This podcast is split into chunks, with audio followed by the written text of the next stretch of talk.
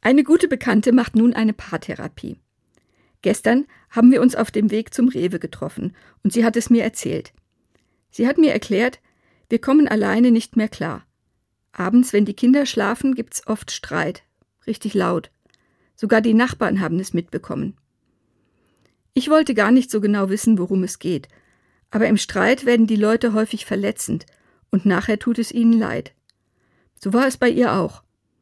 Aber wie kann ich sowas wieder gut machen? hat sie gefragt. Ich habe Sachen gesagt, die würde ich normalerweise nicht sagen, aber ich war so in Rage.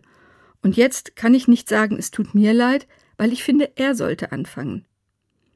Meine Antwort ist fragen. Echt und ernsthaft den anderen fragen. Warum ist dir das so wichtig?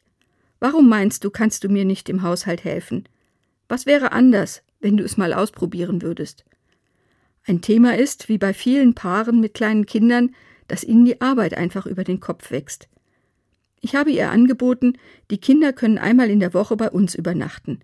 Ich würde das wirklich gerne machen, und ich weiß, die Kinder sind auch gerne bei uns. Ich habe sie ermutigt. Sprich mich ruhig an, wenn du Unterstützung brauchst. Ich weiß, wie viel Arbeit das ist. Und Fragen kostet ja nichts. Ich denke an den Spruch aus der Bibel. Wer bittet, dem wird gegeben. Und da ist etwas Wahres dran. Wenn ich nicht einfach nur im stillen Kämmerlein bitte, sondern mich überwinde, mir ein Herz fasse und andere Menschen um Rat und Hilfe frage, dann kann ich wirklich erleben, es gibt Hilfe für mich.